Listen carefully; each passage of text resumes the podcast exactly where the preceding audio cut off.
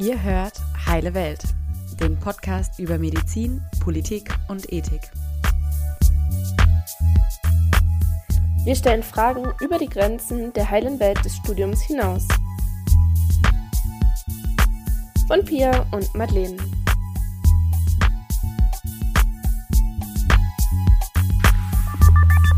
Liebe Hörerinnen und Hörer, ein ganz herzliches Willkommen zu unserem neuen Podcast. Ich bin Madeleine und heute soll sich alles um die Stigmatisierung psychisch erkrankter Menschen drehen. Laut der Gesellschaft für Psychiatrie und Psychotherapie sind in Deutschland jedes Jahr knapp 28 Prozent der erwachsenen Bevölkerung von einer psychischen Erkrankung betroffen. Und mit der Diagnosestellung wird vielen Menschen gleich so eine Art Etikett mit aufgedrückt. Schizophrene Menschen werden in der Gesellschaft häufig als gefährlich oder unberechenbar, sogar manchmal als kriminell eingestuft. Mit einer Alkoholabhängigkeit bekommt man nur einen Psychotherapieplatz, wenn man für eine gewisse Zeit trocken war und die Kollegin mit Depressionen wird auf Arbeit auf einmal ausgegrenzt, weil sie viele Krankentage hat. Diese Stigmatisierung gibt's auf vielen Ebenen, auch strukturell. So vermeiden Lehramtsstudierende mit psychischen Erkrankungen häufig die Behandlung, damit sie sich die Chancen auf eine Verbeamtung später nicht verbauen das Ganze führt mich eigentlich zu der Aussage, dass Betroffene nicht nur an ihren Krankheitssymptomen leiden, sondern auch an diesen stereotypen Vorurteilen und an sozialer Diskriminierung. Ich habe heute deshalb Professor Georg Schomerus zu Gast, mit dem ich ganz ausführlich darüber sprechen möchte. Er ist der Direktor der Klinik für Psychiatrie und Psychotherapie an der Uni Leipzig und untersucht in mehreren Forschungsgruppen diese Auswirkungen gesellschaftlicher Handlung auf das Leben von Menschen mit psychischen Erkrankungen. Ja, ein ganz herzliches Willkommen an Sie, Herr Schumerus. Ja, hallo, schön, dass ich hier sein kann. Ja, ich freue mich sehr, dass ich Sie für den Podcast gewinnen konnte. Und ich denke, wir fangen einfach gleich an. Zu Beginn erstmal könnten Sie uns mal kurz erklären, was eigentlich ein Stigma genau ist und wie das zustande kommt.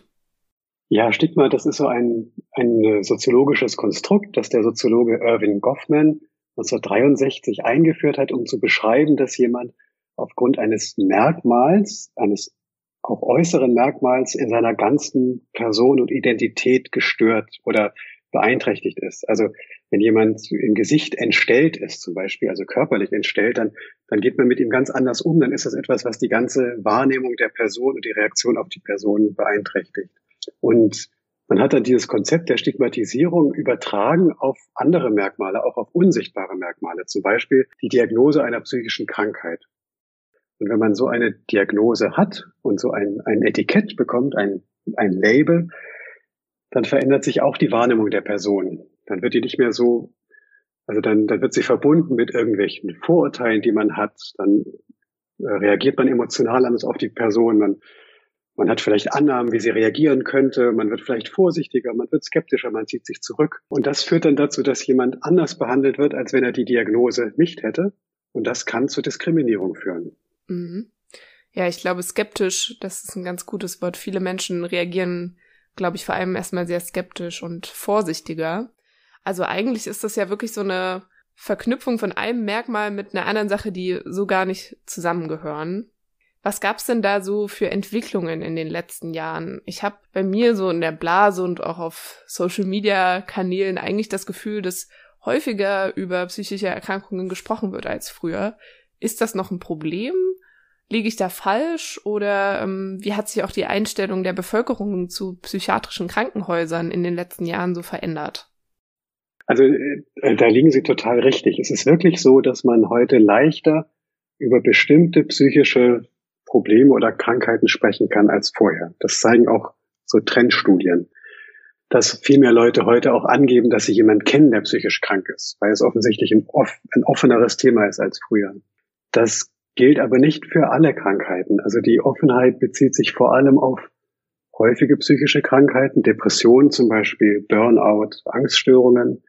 Aber bei schweren psychischen Krankheiten, zum Beispiel bei einer Schizophrenie, ist es nicht so, dass da mehr Offenheit herrscht. Also da zeigen die, die Trendstudien im Gegenteil, dass die Offenheit abnimmt. Und zwar nicht nur in Deutschland, sondern auch in anderen Ländern, dass die Leute immer weniger bereit sind, mit jemandem in Kontakt zu treten, der zum Beispiel eine Schizophrenie hat. Also im Moment zeichnet sich da fast so eine, so eine zweiteilige, eine zweigeteilte Entwicklung ab.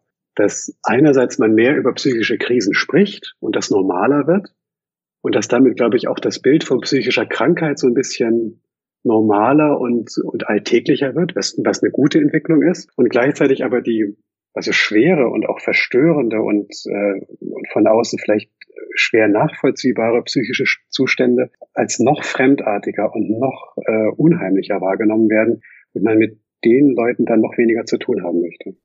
Können Sie sich das erklären, warum das gerade vielleicht auch bei der Schizophrenie schlechter geworden ist in der Entwicklung? Ist das wirklich was, was die Leute weniger kennen? Das ist, eine, das ist eine ganz spannende Frage und da gibt es verschiedene Hypothesen, die, für die sich auch jeweils so Belege finden lassen. Also eine Hypothese ist, dass man besonders in den 90er und beginnenden 2000er Jahren sehr stark versucht hat, psychische Krankheiten als medizinische Krankheiten, als biologische Prozesse zu erklären. Und da war so der Gedanke, naja, wenn das eine Gehirnkrankheit ist oder wenn es genetisch verursacht ist, dann kann derjenige ja nichts dafür. Dann ist er also nicht dran schuld.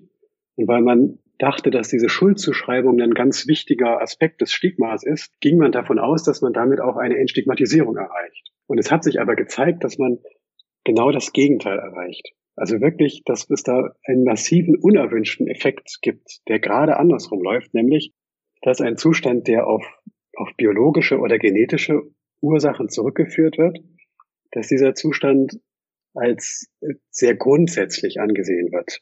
Man nennt das dann genetischen Essentialismus, also als ob die Gene die Essenz, also das, was wir wirklich ganz tief im Inneren sind, das ausmachen. Und wenn ich jetzt eine Krankheit habe, die auf meine Gene zurückgeht, dann bin ich auf einmal ganz grundsätzlich anders. Dann ist das nicht nur eine Krankheit, die ich habe, sondern dann bin ich ein ganz anderer Mensch. Und dann ist die Krankheit auch viel schwerer zu behandeln. Dann ist das ja ein Teil von mir und das macht mich zu jemand anderem. Also dann bin ich einer, nicht einer von uns, sondern einer von den anderen. Und dieser Effekt, der lässt sich auch so zeigen, dass also eine starke Biologisierung gerade von Krankheiten, die so mit, ähm, mit Unsicherheit, einer Wahrnehmung von Gefährlichkeit, von Unberechtbarkeit einher, einhergehen, dass der die Abgrenzung eher verstärkt.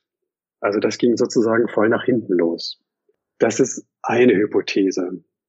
Die, die andere Hypothese ist, glaube ich, dass man sich jetzt so sehr, also wir spüren eine größere Nähe zur Überlastung, zur Depression, zur Erschöpfung. Das ist irgendwie was, was gut in unsere Zeit passt. Also der Begriff Burnout wird heute viel häufiger verwendet als vor 20 Jahren. Und da findet eine Annäherung statt an diese Art von psychischer Störung. Und das ist auch gut. Aber dass so die Störung wie die Schizophrenie, die, die ganz anders ist, die wirklich von außen unheimlich und unverständlich wirkt, die wirkt dann noch viel fremdartiger. Also dass, dass man da fast so einen ja so einen Ausgrenzungseffekt hat. Also mit den einen kann man sich irgendwie innerlich verbinden, mit den Leuten, die depressiv sind, aber mit den anderen fällt einem das schwerer und das ja führt jedenfalls nicht dazu, dass man eher bereit ist, mit jemandem umzugehen, der eine Schizophrenie hat. Mhm. Ja, das ähm, kann ich mir gut vorstellen, dass das daher kommt. Wie ist das denn mit dem Blick der Gesellschaft auf psychiatrische Kliniken? Also ich glaube, auch so aus Filmen wurde dann ja viel die Vorstellung geprägt, das ist wie ein Gefängnis, da kommt man nicht so schnell raus, das ist, man ist in der geschlossenen oder da werden ganz furchtbare Elektrostimulationen gemacht. Bei dem Blick auf Kliniken hat sich da was getan? Ja, das, das hat sich total verändert. Ähm, und zwar sind viele der Vorurteile gegenüber den Kliniken weniger geworden. Und das ist auch gut so, weil die aller, aller, allermeisten Patienten sind freiwillig in der Psychiatrie. Es ist nicht das, nicht der Punkt, dass man da nicht mehr rauskommt, sondern eher, dass man gucken muss, dass man überhaupt reinkommt, weil es, mhm. äh, weil die Zahl der Betten begrenzt ist. Und das, das hat sich gebessert. Mit, mit einer kleinen Ausnahme. Also wir haben das, wir haben das untersucht. Wir haben 1993 die Frage, also nach bestimmten Annahmen über das psychiatrische Krankenhaus gefragt und dann 2011 nochmal und lauter Sachen wie psychiatrische Kliniken sind eher ein Gefängnis, da kommt man nicht mehr raus, da wird man erst richtig krank gemacht, da wird man gar nicht behandelt, sondern nur äh, sediert. Diese ganzen negativen Annahmen haben abgenommen. Und nur eine Annahme hat zugenommen, nämlich äh, die Haltung, dass man psychische Krankenhäuser braucht, um die Gesellschaft vor den psychisch Kranken zu schützen. Ei, mhm. Und das ist ja nun nicht wirklich was, also das hat, da geht es gar nicht so sehr um das, das Krankenhaus, sondern eher um die Menschen mit der psychischen Krankheit, die offensichtlich, wo man heute eher glaubt, man muss vor denen geschützt werden. Mhm. Und das, das passt eben gut in diese steigende Ablehnung von Menschen mit, mit einer Schizophrenie, die ja auch häufig unerklärlich und unberechenbar wirken, dass es vielleicht so eine gesteigerte oder eine zunehmende Aversion gegen Risiken, gegen Gefahr, gegen irgendwas, was, was eskalieren könnte, gibt. Und man doch eher möchte, dass das bitte in der Psychiatrie dann auch hinter geschlossenen Türen sozusagen behandelt wird. Mhm. Ja, das passt gut zu dieser Vorstellung oder zu diesem Stigma, da ist jemand unberechenbar und gefährlich und da muss der Gesellschaft Schutz geboten werden. Ja, sehr interessant. Erkennt denn die Bevölkerung psychische Krankheiten als Krankheiten heute besser? Also generell, welche Krankheiten werden als besonders behandlungsbedürftig angesehen? Gibt es da Unterschiede? Das kommt darauf an, wie man fragt. Also eine Art, das zu fragen, ist, dass man den Leuten einen Fallbericht zeigt von jemand, der akut ein psychisches Problem hat, also zum Beispiel eine Episode einer Schizophrenie oder einer Depression, und dann fragt, ist das eine Krankheit oder ist das eine psychische Krankheit im medizinischen Sinne, fragen wir dann. Mhm. Bei der Depression sagen da vielleicht 60 Prozent, das ist eine Krankheit und bei der Schizophrenie sagen es 80 Prozent und es hat sich auch nicht groß geändert. Also die Mehrheit der Leute sagt, das ist eine Krankheit.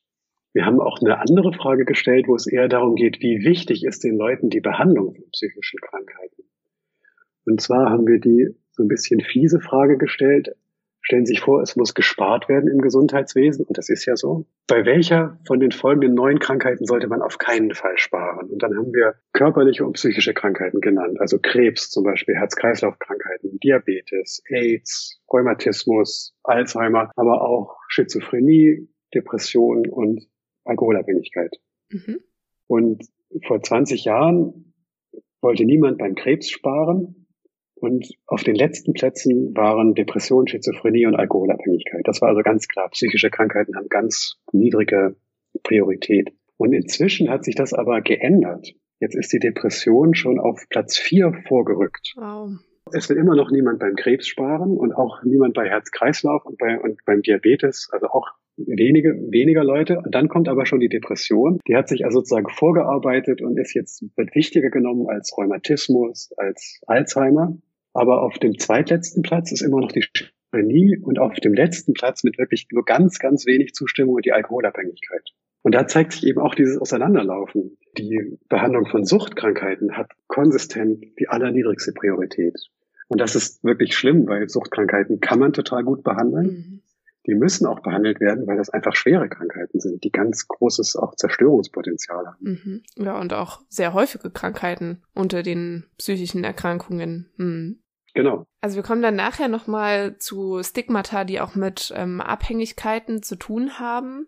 Erstmal vorher noch die Frage, was machen denn mit diese Stigmata mit den Betroffenen? Was gibt's da für Konsequenzen? Was ist eigentlich das Problematische an der Sache? Ja, das kann man, glaube ich, gar nicht unterschätzen. Weil, also es gibt einmal so die offene Ablehnung, die jemand erlebt, dass man äh, dass schlecht über einen geredet wird, dass man in bestimmte Prozesse nicht mehr einbezogen wird, dass einem keine Verantwortung mehr übertragen wird, dass man im direkten Kontakt anders behandelt wird. Und dann gibt es aber mindestens so häufig, dass Menschen mit einer psychischen Krankheit das vermeiden, sich solchen Situationen auszusetzen. Dass man also gar nicht darüber spricht, dass man eine psychische Krankheit hat, das also lieber geheim hält, weil man Angst hat, dass man abgelehnt wird. Oder dass man bestimmte Situationen vermeidet, in denen man Angst hat, abgelehnt zu werden. Und dann findet zwar keine Ablehnung statt, denn man hat es ja vermieden, aber gleichzeitig sind die Menschen mit der psychischen Krankheit dadurch total eingeschränkt, weil sie sich in bestimmte Situationen nicht mehr trauen, sich da nicht mehr reinbegeben. Oder zum Beispiel am Arbeitsplatz eben nicht erzählen, warum sie jetzt sechs Wochen gefehlt haben, mhm. aus Angst dann abgelehnt zu werden und dann damit leben müssen, dass sie nicht genau wissen, was die Kollegen jetzt eigentlich denken und reden. Mhm und auch damit leben müssen, dass man ihnen dann auch nicht helfen kann, dass sie auch keine Unterstützung erfahren können. Manchmal äh, gibt es ja Möglichkeiten, auch am Arbeitsplatz auf eine veränderte Leistungsfähigkeit zu, zu reagieren oder auf bestimmte Dinge Rücksicht zu nehmen. Und die meisten Arbeitgeber machen das, glaube ich, sogar lieber, als dass sie jemand wochenlang einfach nicht sehen, weil er, weil er krankgeschrieben ist. Aber solche Sachen sind dann gar nicht möglich, weil man, weil da so ein Misstrauen ist, was passiert, wenn ich das, wenn ich mich da offenbare. Und dann gibt es, das hatten Sie ganz gut in der Einleitung ja auch gesagt, immer auch noch die strukturelle Ebene.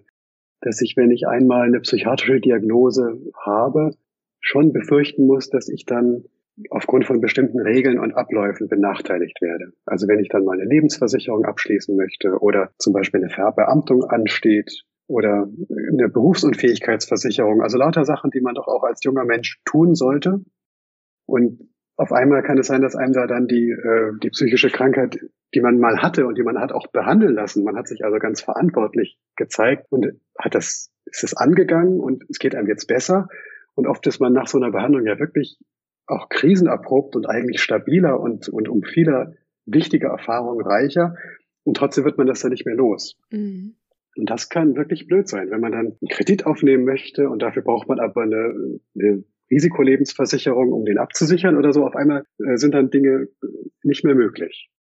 Ist es denn unterschiedlich bei den Diagnosen? Ist es egal, was man in seiner Krankengeschichte stehen hat bei diesen strukturellen Benachteiligungen oder wird da auch unterschieden zwischen, naja, es war ja nur eine unipolare Depression oder man hat eine Abhängigkeitserkrankung?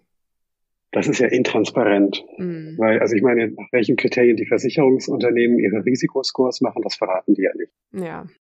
Und da sind die auch sozusagen frei, in Anführungszeichen. Bei der Verbeamtung weiß ich ehrlich gesagt gar nicht. Das wäre eine spannende Frage, ob es da so Richtlinien gibt. Also ich habe schon mitgekriegt, dass dann es oft darum geht, dass man eine bestimmte Zeit lang rezidivfrei ist und sich dann immer untersuchen lassen muss und, und es dann so Umwege in die Verbeamtung gibt.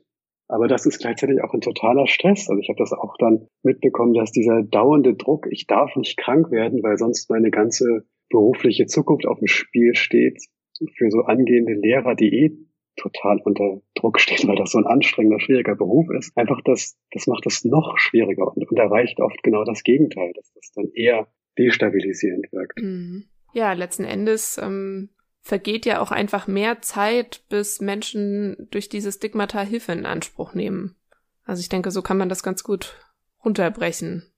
Genau. Äh, da spielt sich auch noch viel mehr, als wir eigentlich wissen, oder das beginnen wir gerade erst zu verstehen, was sich da auch im, im eigenen Kopf abspielt, wenn man erstmal, wenn man Symptome von einer Krankheit hat. Weil man selber natürlich nicht, man ist ja nicht nur derjenige, der stigmatisiert wird von außen, sondern man hat ja selber auch seine Haltung zu psychischen Krankheiten. Wir sind ja alle groß geworden mit irgendwelchen Vorstellungen vom Irrenhaus oder von, von gefährlichen psychischen Kranken oder haben gehört, wie andere über psychisch Kranke reden oder über Suchtkranke zum Beispiel.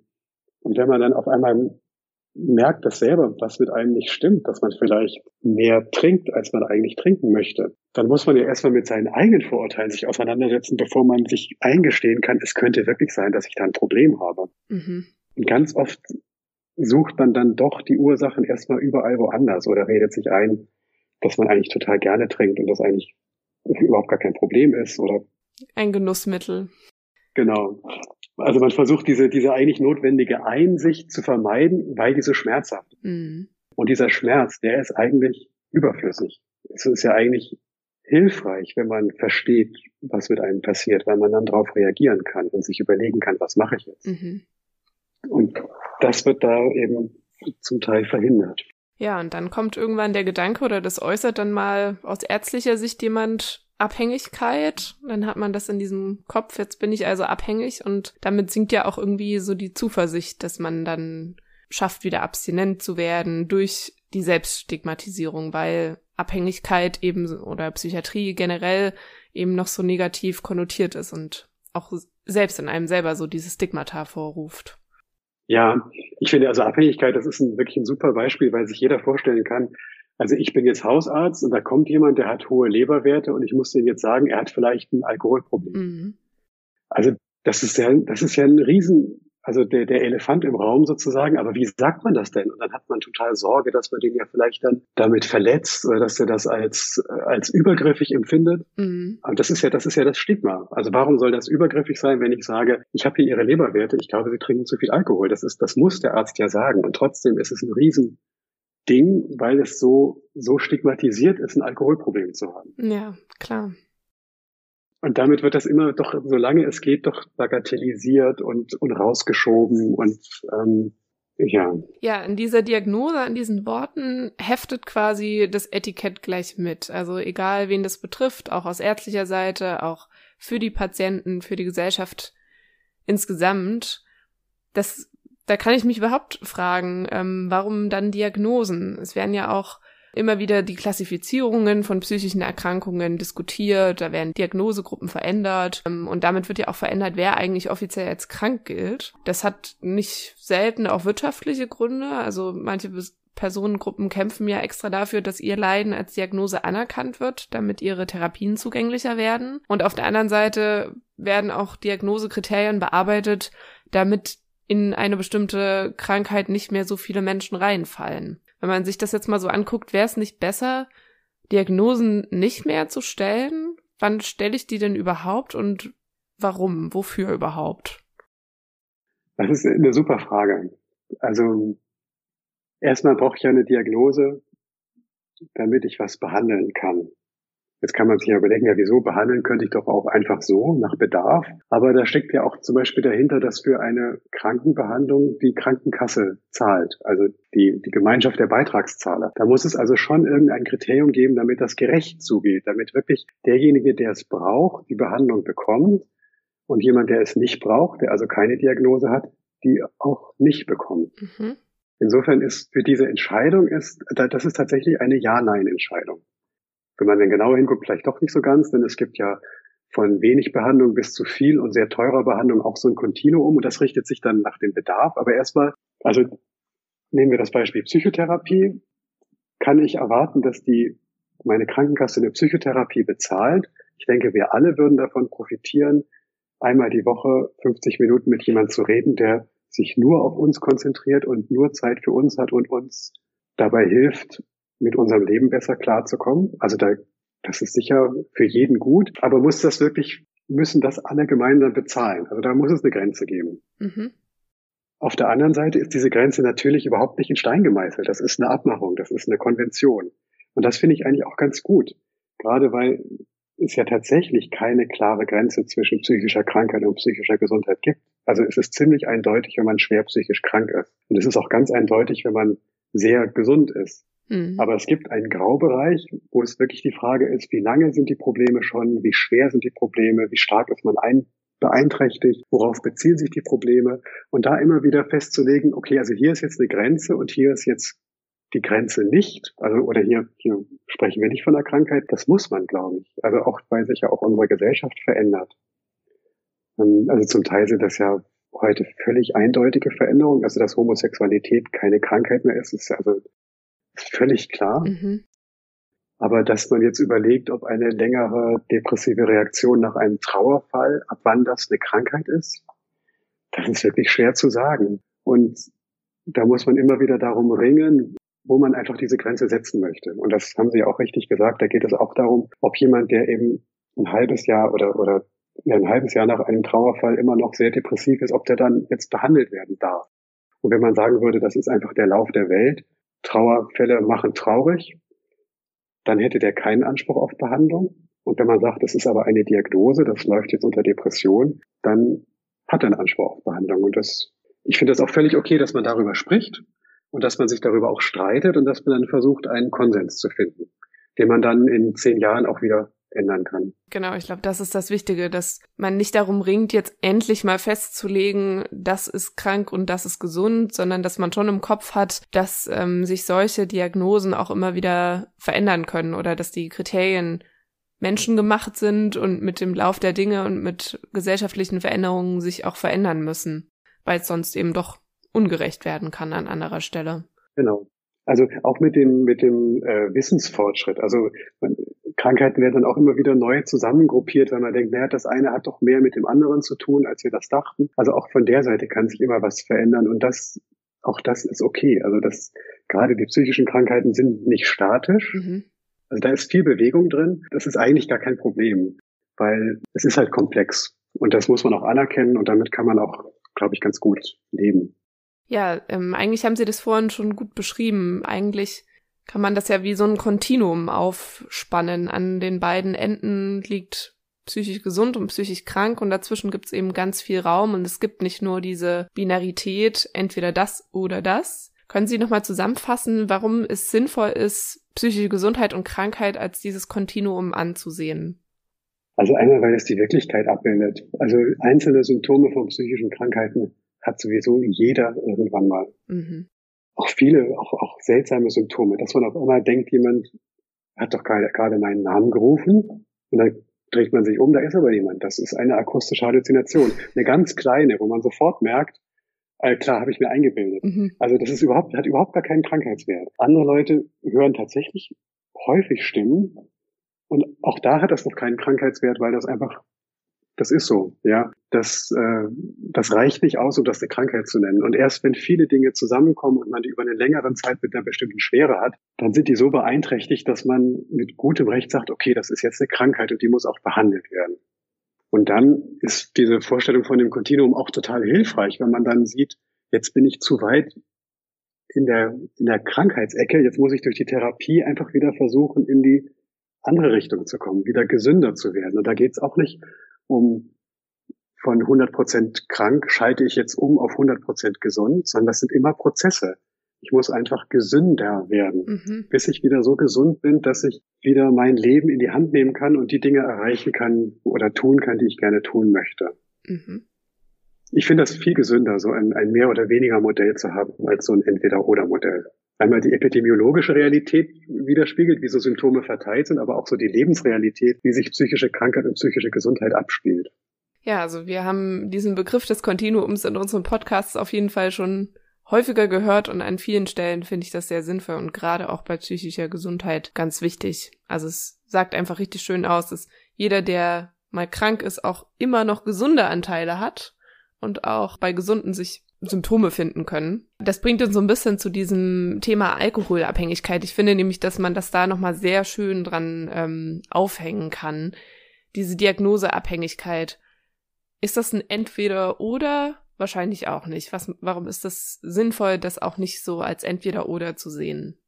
Also einmal wird es ja bei ganz vielen Leuten voll als Entweder oder gesehen. Also ja, ich trinke zwar viel, aber ich bin ja noch nicht abhängig ich habe es ja noch unter Kontrolle. Da wird sozusagen der Kontrollverlust wird so gesehen als also so, wenn man diese Klippe übersch überschreitet sozusagen, dann, dann fällt man runter und hat eine Alkoholabhängigkeit. Das ist so das Bild, aber das stimmt nicht.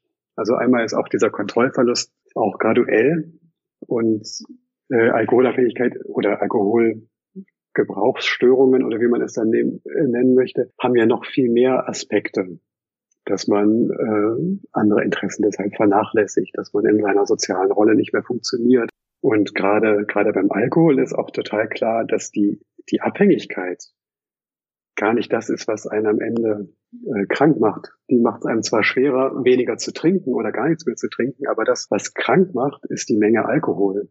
Und das ist völlig egal, ob ich den Alkohol trinke, während ich abhängig bin, oder ob ich den Alkohol trinke und bin gar nicht abhängig, der ist immer gleich giftig. Mhm. Also wir wissen ja heute, dass Alkohol nicht nur die Leber schädigt, sondern auch krebserregend ist und für eine ganze, ganze Reihe von Krankheiten äh, mit ursächlich sein kann und eine unglaublich hohe Krankheitslast nach sich zieht und dass das eigentlich schon beim ersten Schluck anfängt. Mhm. So. Und dann immer stärker ansteigt.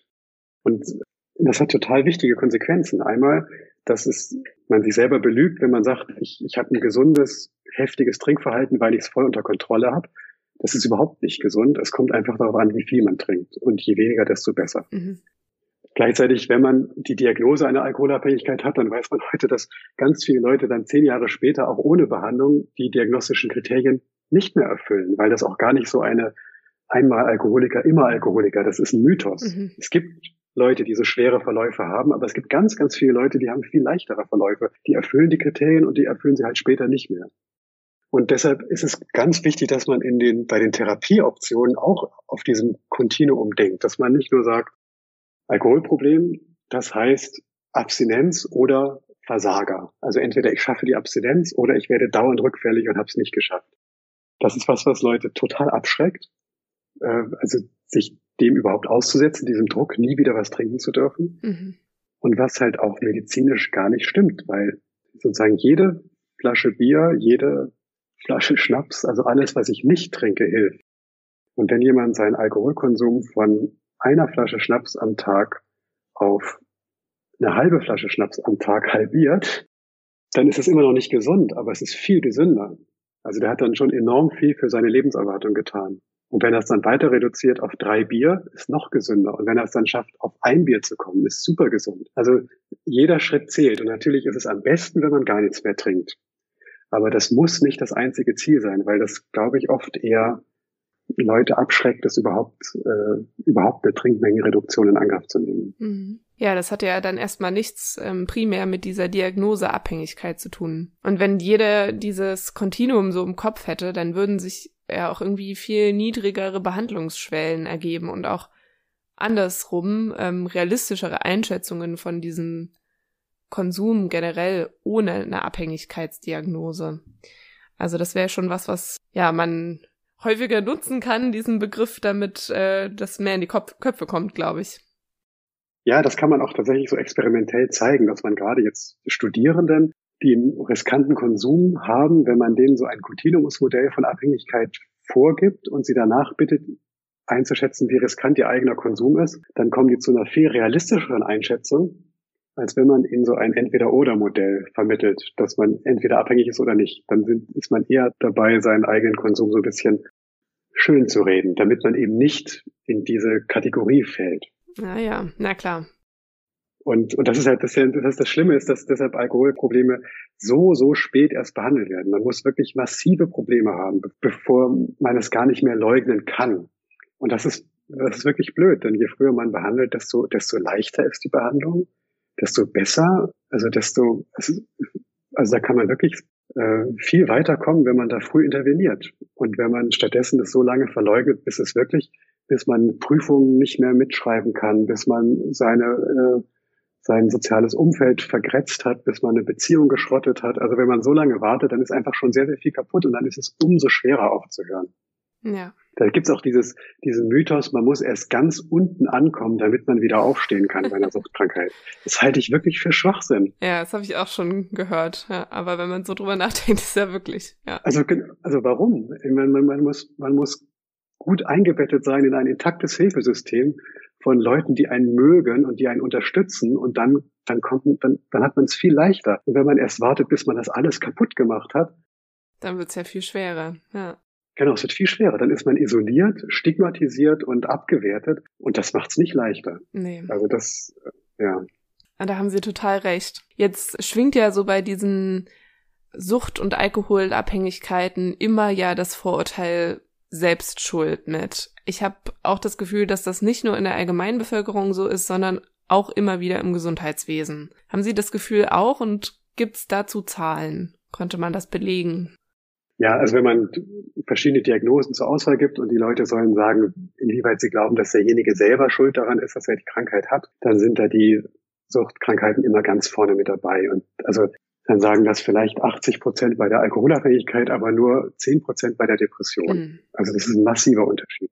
Und man merkt das auch im Alltag. Und jetzt muss man ja sagen, so ganz verneinen kann man die Eigenverantwortung ja auch nicht. Also wer muss denn bei einer Abhängigkeit was ändern? Das ist ja derjenige, der die Substanz konsumiert. Der muss ja Verantwortung übernehmen, sonst geht's ja nicht. Man kann ja nicht jemand von außen quasi zwingen oder, oder äh, ihn so kontrollieren, dass er sozusagen ohne selber Verantwortung zu übernehmen da wieder rauskommt. Deshalb müssen wir auch bei der, bei der Frage bei der Verantwortung von Suchtkrankheiten ein bisschen differenzierter sein, dass es nicht so ist, dass man sagt, entweder man ist selber verantwortlich oder man hat keine Verantwortung, sondern dass das ein, ein dynamischer Prozess ist. Wenn ich sehr schwer krank bin oder gerade intoxikiert bin oder es mir sehr schlecht geht und ich wenig Ressourcen habe, dann kann ich die Verantwortung nicht selber übernehmen. Dann muss mein Umfeld Verantwortung übernehmen und muss mich zum Beispiel in die Notaufnahme bringen. Oder muss erstmal den ganzen Alkohol wegschließen und mich sozusagen, also an der Hand nehmen und der Behandlung zuführen, weil ich das in dem Moment nicht entscheiden kann, weil ich zu schwach bin. Mhm. Das ist in manchen Fällen der akute Zustand. Also nicht immer, aber das ist ein Szenario, wo äh, das Umfeld die Verantwortung übernehmen muss. Und Recovery bedeutet dann, dass man selber immer mehr Verantwortung zurück übernehmen kann, dass das Umfeld immer unwichtiger wird. Vielleicht braucht man zuerst eine geschützte Umgebung, zum Beispiel eine Station, um einen Entzug durchzuhalten dann hat also auch da das Umfeld eine gewisse Verantwortung, aber man, man kann zunehmend auch selber Verantwortung übernehmen. Und das Ziel ist dann, dass man letztendlich wieder voll selbstverantwortlich ist und selber sagt, so will ich es mit dem Trinken halten. Also entweder gar nichts mehr trinken oder mal probieren, wenig zu trinken. Wobei ja Leute mit einer schweren Abhängigkeit eben oft pragmatisch die kluge Entscheidung treffen, dass es leichter ist, nichts zu trinken als wenig zu trinken. Mhm.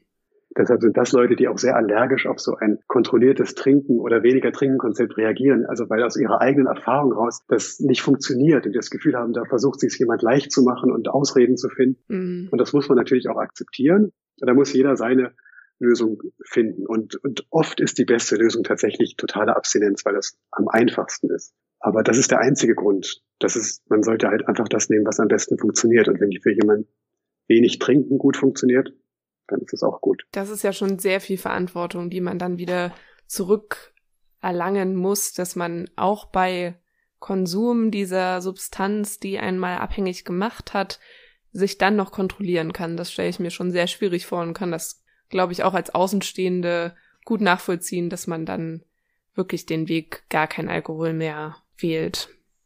Ja, genau. Also das würde mir auch so gehen. Aber es gibt durchaus Leute, die sagen, ich kann mir nicht vorstellen, nichts mehr zu trinken. Mhm. Und für die ist es einfach viel besser, wenn man sagt, okay, dann bitte möglichst wenig und auch mal äh, Karenztage, wo man gar nichts trinkt. Also dass man da versucht, durch eine Trinkmengenreduktion einfach die, die Gesundheitsrisiken des Alkohols zu verringern. Und es gibt viele Studien, die zeigen, dass das auch gut funktioniert. Dass es also wirklich ein, ein Weg ist, der auch Erfolg hat. Mhm. Gut. Dann würde ich vorschlagen, dass wir doch jetzt noch im, im letzten Teil gerne über die Entstigmatisierung sprechen und uns so ein bisschen überlegen und mal darüber diskutieren, was man da denn machen kann. Was können wir für die Entstigmatisierung von psychisch kranken Menschen tun? Was würden Sie sagen? Also erstmal ist das eigentlich wie bei jeder Emanzipationsbewegung, dass das von denjenigen ausgehen muss, die davon betroffen sind. Also wenn ich jetzt als Psychiater mich hinstelle und sage, ich kämpfe für die Entstigmatisierung von Menschen mit psychischen Krankheiten, dann ist das übergriffig, mhm. weil ich bin der Psychiater, ich bin oft auch Teil des Problems, ich versuche Teil der Lösung zu sein, aber erstmal bin ich nicht derjenige, der jetzt von Stigmatisierung betroffen ist. Das heißt, an allererster Stelle müssen die stehen, die es betroffen hat, weil die das mit einer ganz eigenen Glaubwürdigkeit und einer, und einer ähm, Validität sozusagen auch rüberbringen können, dass es wichtig ist. Und weil es auch einen ganz anderen Effekt hat, wenn jemand sagt, hier, ich habe ein Alkoholproblem und ich möchte nicht so behandelt werden, wie ich bis jetzt behandelt worden bin. Mhm. Gerade bei den Suchtkrankheiten ist das total schwer, weil da ist dieses, wer ein Alkoholproblem hat, ist eigentlich selber schuld daran. Das ist so tief verwurzelt, dass es enorm schwierig ist, da aufzustehen und zu sagen, ich habe ein Alkoholproblem und ich kämpfe für meine Rechte. Mhm. Das, das ist, äh, ist wirklich, da sind andere Länder, sind da, sind da auch weiter. Da gibt es sozusagen sehr, sehr stolze Betroffenenbewegungen. Also ich habe zum Beispiel in, in Edinburgh erlebt, dass es da so einen, einen Marsch gibt von Menschen, die äh, in Recovery sind nach einer Abhängigkeitserkrankung. Die gehen dann also in einem großen Zug durch die Stadt, ganz stolz, dass sie das geschafft haben, ihre Abhängigkeit hinter sich zu lassen. Total cool. Ja, das kann man sich hier nicht vorstellen. nee, und, und, und ein Kollege von mir, der, der auch ein Alkoholproblem hatte und der oft im medizinischen System, also einmal versucht hatte zu entgiften, was total schmerzhaft war und dann aber wieder rückfällig geworden ist, der hat dann, der stand dann am Rand bei diesem Marsch und hat dann da gesehen, wie, wie stolz die Betroffenen sind und wie, wie cool das ist. Mhm. Und das hat ihn so angesprochen, dass er dann sich so einer, einer peer-gestützten Recovery-Bewegung angeschlossen hat und darüber dann äh, trocken geworden ist und sich darin auch engagiert hat. Also das zeigt, dass auch die, die Arbeit von Betroffenen einen, einen ganz anderen Einfluss haben kann oder viel wirksamer sein kann als die Arbeit von Profis. Mhm. Ja, das ist dieses Nothing about us without us. Also nichts ohne uns nichts über uns ohne uns, genau, so. Genau, genau. Ähm, und dann weiß man, dass dass Kontakt hilft. Also es geht, und der wird ja auch durch Offenheit hergestellt, wenn man über seine Krankheit spricht und das offen macht, dann gibt man anderen ja die Chance zu sehen, dass, äh, dass das was Menschliches ist, dass das nichts äh, Verborgenes oder nichts, ähm, nicht gar nichts so Fremdes ist, eine psychische Krankheit zu haben. Und dann glaube ich, dass es auch hilft, dass man Leute dann mit darin schult, wie sie mit anderen, mit jemand umgehen, der gerade eine psychische Krise hat. Weil ich glaube, dass ganz viel Stigmatisierung oder so dieses Zurückweichen vor jemand, der eine psychische Krankheit hat, auch aus einer Unsicherheit kommt, dass man gar nicht weiß, was, was soll ich denn machen? Soll ich den jetzt darauf ansprechen? Soll ich den nicht darauf ansprechen? Wie spreche ich den an? Mhm. Und ich glaube, dass man da diese Unsicherheit auch reduzieren kann, indem man einfach, äh, es gibt so Programme Erste Hilfe für die Seele, also Mental Health First Aid, dass man wie so einen Erste-Hilfe-Kurs auch lernt, wie man mit, wie man damit umgeht, wenn man jemandem begegnet oder mit jemand zusammenarbeitet oder in der Familie jemand hat, der gerade eine psychische Krise hat oder von jemand glaubt, dass er eine Abhängigkeitserkrankung hat. Mhm. Ja, das wäre ein sehr schöner Ansatz, wenn man nicht nur zum Erlangen des Führerscheins einmal die normale Erste Hilfe machen muss, sondern einfach auch vom 18. Lebensjahr oder schon eher in der Schule irgendwo einen Erste-Hilfe-Kurs für psychische Erkrankungen oder Symptome machen muss. Habe ich noch nie drüber nachgedacht. Das ist irgendwie eine, eine coole Idee. Mhm. Was würden Sie denn sagen, so aus ärztlicher Sicht? Was gibt's da zu tun für die Entstigmatisierung von Menschen? Ich meine, wir sind ja irgendwie die, die meistens als erstes dran sind im Gesundheitswesen. Da gibt's sicherlich auch viel zu beachten.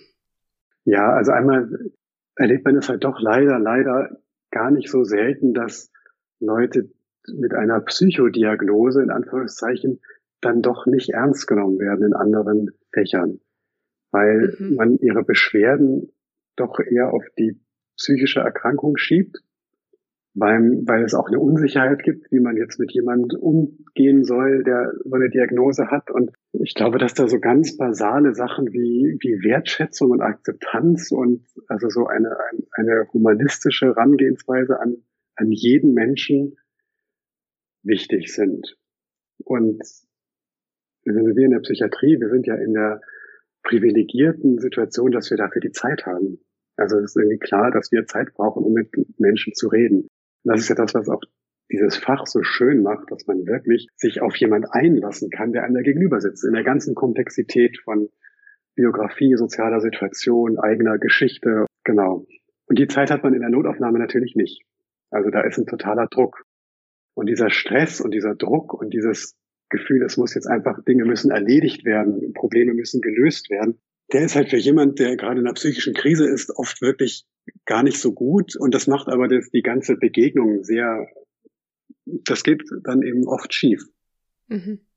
Wir bräuchten eigentlich auch in der somatischen Medizin mehr Luft, um auf so, auch, auch auf psychisch schwierige Situationen äh, einzugehen. Mhm. Und ich meine, ich meine, Respekt und Augenhöhe, das ist wirklich leicht gesagt. Ja, das, also niemand würde widersprechen, dass das wichtig ist. Aber es ist wirklich wichtig. Und es ist gar nicht, und es ist gar nicht so selbstverständlich. Das kann man eigentlich nur wieder sagen. Ja. Ich wollte noch so ein bisschen hinaus auf die Schlagworte Empowerment, Ermutigung, Wertschätzung statt Abschreckung. Was äh, verstehen Sie unter dem Begriff Empowerment? Naja, aus ärztlicher Sicht dass meine Tätigkeit dazu dienen muss, dass derjenige, der mit dem Problem zu mir kommt, bestmöglich irgendwie befähigt wird, selber mit seinen Problemen umzugehen, die richtigen Entscheidungen zu treffen und auch Verantwortung zu übernehmen für, für den Therapieprozess.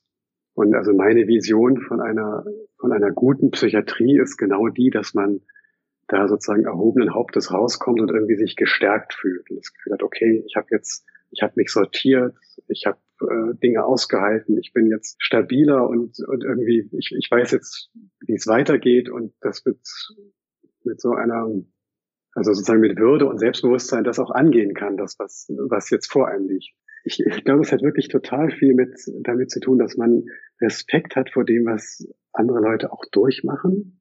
Also auch wenn man selber keine psychische Krankheit hat, dann wird einem doch klar, wie, ähm, wie heftig das ist und wie, wie wie viel in den Leuten passiert und wie viel die sortieren müssen und aushalten müssen und, äh, und, und mitmachen müssen. Ja, dass man das irgendwie auch würdigt und ähm, das im Blick hat, dass, dass die Leute doch irgendwie auch, auch ganz schön was leisten. Ja, und so mit ähm, Blick auf die Gesellschaft, was ist die Rolle von allen, von der Gesellschaft äh, bei der Instigmatisierung? In der Gesellschaft finde ich, glaube ich, am wichtigsten, dass wir halt gucken, wem geht es am schlechtesten? Also wo sind die wirklichen Bedarfe? Also es gibt so eine zunehmende Offenheit für psychische Störungen. Ja, das ist, das finde ich gut.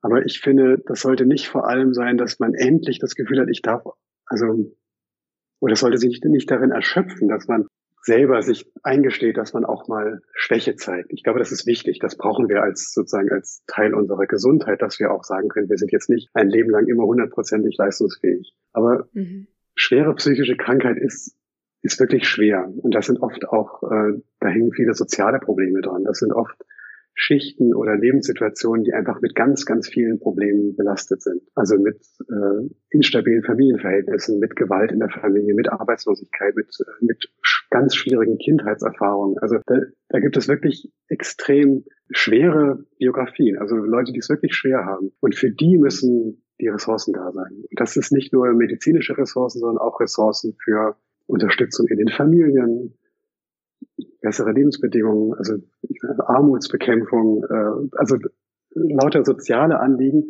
die dazu führen, dass, dass man auch die Entstehung von psychischen Krankheiten an der, an der Wurzel verhindert. So. Mhm. Wir machen zum Schluss ähm, immer mal so Flashlights quasi, wo wir den Inhalt der Folge nochmal zusammenfassen oder das nochmal auf den Punkt bringen. Was würden Sie erwidern? Man sitzt am Kaffeetisch irgendwo oder äh, auch im Krankenhaus und erhört, man hört dieses äh, Stigma, worüber wir auch schon gesprochen haben. Was würden Sie ganz kurz und knapp erwidern? Abhängige Menschen sind doch irgendwie auch schuld an ihrer Abhängigkeit. Was sage ich darauf? Das stimmt nicht. Punkt. Punkt. Also, und wenn man das dann erklären will, dann würde man sagen, wir trinken alle Alkohol und viele trinken auch gerne und viel. Und äh, man wird eher ausgegrenzt, wenn man nichts trinkt. Und dann zu behaupten, man ist dann daran schuld, wenn man abhängig wird, das ist eine totale Doppelmoral. Mhm. Ja, Blick mit Rolle auf die Gesellschaft. Genau. Was sage ich bei psychisch Kranke sind eine Gefahr für die Allgemeinheit? alle. Ja, junge Männer sind auch eine Gefahr für die Allgemeinheit, weil die meisten Straftäter jung und männlich sind. Also diese Verallgemeinerung hilft überhaupt nicht weiter. Das äh, mhm. keine Gruppe ist eine Gefahr für die Allgemeinheit, sondern es gibt bestimmte Risikokonstellationen. Das kann auch mal mit psychischer Krankheit zu tun haben oder aber mit allen möglichen anderen Dingen, zum Beispiel mit dem Geschlecht und dem Lebensalter. Also das klingt schon total skurril, wenn man das sagt, ja, dann alle äh, jungen Männer sind auch alle eine Gefahr für die Allgemeinheit und ja, das zeigt einfach, dass diese Verallgemeinung, dass das bringt dann überhaupt nicht weiter. Also es gibt tatsächlich äh, Zustände bei psychischen Krankheiten, wo auch eine Fremdgefährdung eine Rolle spielt. Und das darf man nicht die Augen verschließen, sondern da muss man auch präventiv gucken, dass man äh, Gewalt verhindert. Das ist total wichtig. Also ich würde nicht sagen, psychische Krankheit und Gewalt haben überhaupt nichts miteinander zu tun. Aber es bringt nichts, da pauschal zu sagen, immer und alle sind gefährlich. Das stimmt überhaupt gar nicht. Menschen mit psychischen Krankheiten werden viel häufiger Opfer von Gewalt als Täter, sondern man muss, wenn es Hinweise gibt auf Risiken, muss man sich die angucken und muss versuchen, genauso wie wenn es Hinweise gibt auf eine Selbstgefährdung, da sozusagen frühzeitig äh, hilfreich zu sein. Ja, also es ist auch nochmal ein ganz wichtiger Punkt. Mhm. Mhm. Und so als letztes hört man ja auch immer mal wieder, na ja, psychisch Kranke oder wenn man sagt, man hat äh, einen Selbstmord vor, dann wollen die doch nur Aufmerksamkeit. Was würden Sie da sagen? Äh, ich würde Aufmerksamkeit streichen und Hilfe einsetzen. Klar, jemand, der sowas sagt, der braucht Hilfe. Und da ist auch nichts verkehrt dabei, sich Hilfe zu holen. Also was denn sonst? Also das damit mhm. abzutun, dass man da nur nach Aufmerksamkeit ruft, das ist äh, das ist ein, hm, dann, dann wehrt man ja quasi das Problem ab und tut so, als ob es gar kein Problem gibt. Aber nein, wenn jemand sich so meldet, dann braucht er Hilfe. Mhm. Genau. Und Aufmerksamkeit ist halt einfach nur so ein, oder in diesem Kontext irgendwie so ein ganz negatives. Genau. Da wird sozusagen der Hilfebedarf ja. wird dann abgew abgewertet als ein mhm. überflüssiges Giere nach Aufmerksamkeit. Und das ist, das ist eine Abwertung, die überhaupt nicht Not tut. Also die, die, äh, was soll das, was bringt das? Überhaupt gar nichts. Sondern, also, wer, wer da, wer mit einem psychischen Problem nach Aufmerksamkeit sucht, der, der macht das nicht ohne Grund, der braucht Hilfe. Und er macht es ja auch zu Recht und richtig und genau. also im Gegenteil, wenn man das Problem hat und es ist nicht so, dann ist das ja eher ein Problem. Genau. Ja, gut, ich glaube, das war doch ähm, nochmal ein guter Abschluss auch. Ganz, ganz lieben Dank an Sie, Professor Schomerus, dass Sie sich die Zeit genommen haben und ja, für das ganze Engagement, was Sie jetzt in dem Rahmen und auch darüber hinaus zeigen, sich für die Entstigmatisierung so einzusetzen. Ja, sehr gerne. Danke fürs Zuhören. Ja, dann bleibt mir eigentlich noch nur noch zu sagen, liebe Hörerinnen und Hörer, lasst uns doch gemeinsam für so eine vorurteilsfreiere Zukunft kämpfen. Wir sollten die Menschen in unserem Umfeld doch einfach unterstützen, rechtzeitig Hilfe zu bekommen und auch einmal mehr nachzufragen als einmal zu wenig, auch dann als Ärztinnen und ja, so sollten wir einfach versuchen, diese psychischen Erkrankungen, und zwar alle, mehr und mehr ins Stadtgespräch zu bekommen und vielleicht ja auch bald mit einem ja kleinen Spaziergang von Ex-In oder von Betroffenen äh, durch Leipzig. Das äh, fände ich eine schöne Idee.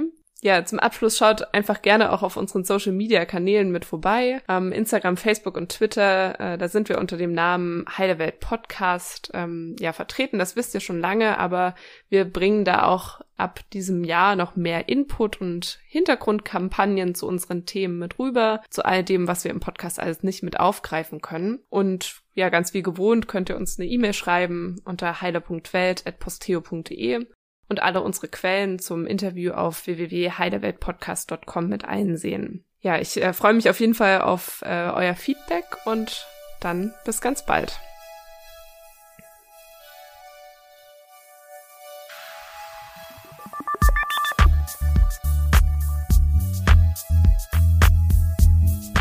Das war Heile Welt, der Podcast über Medizin, Politik und Ethik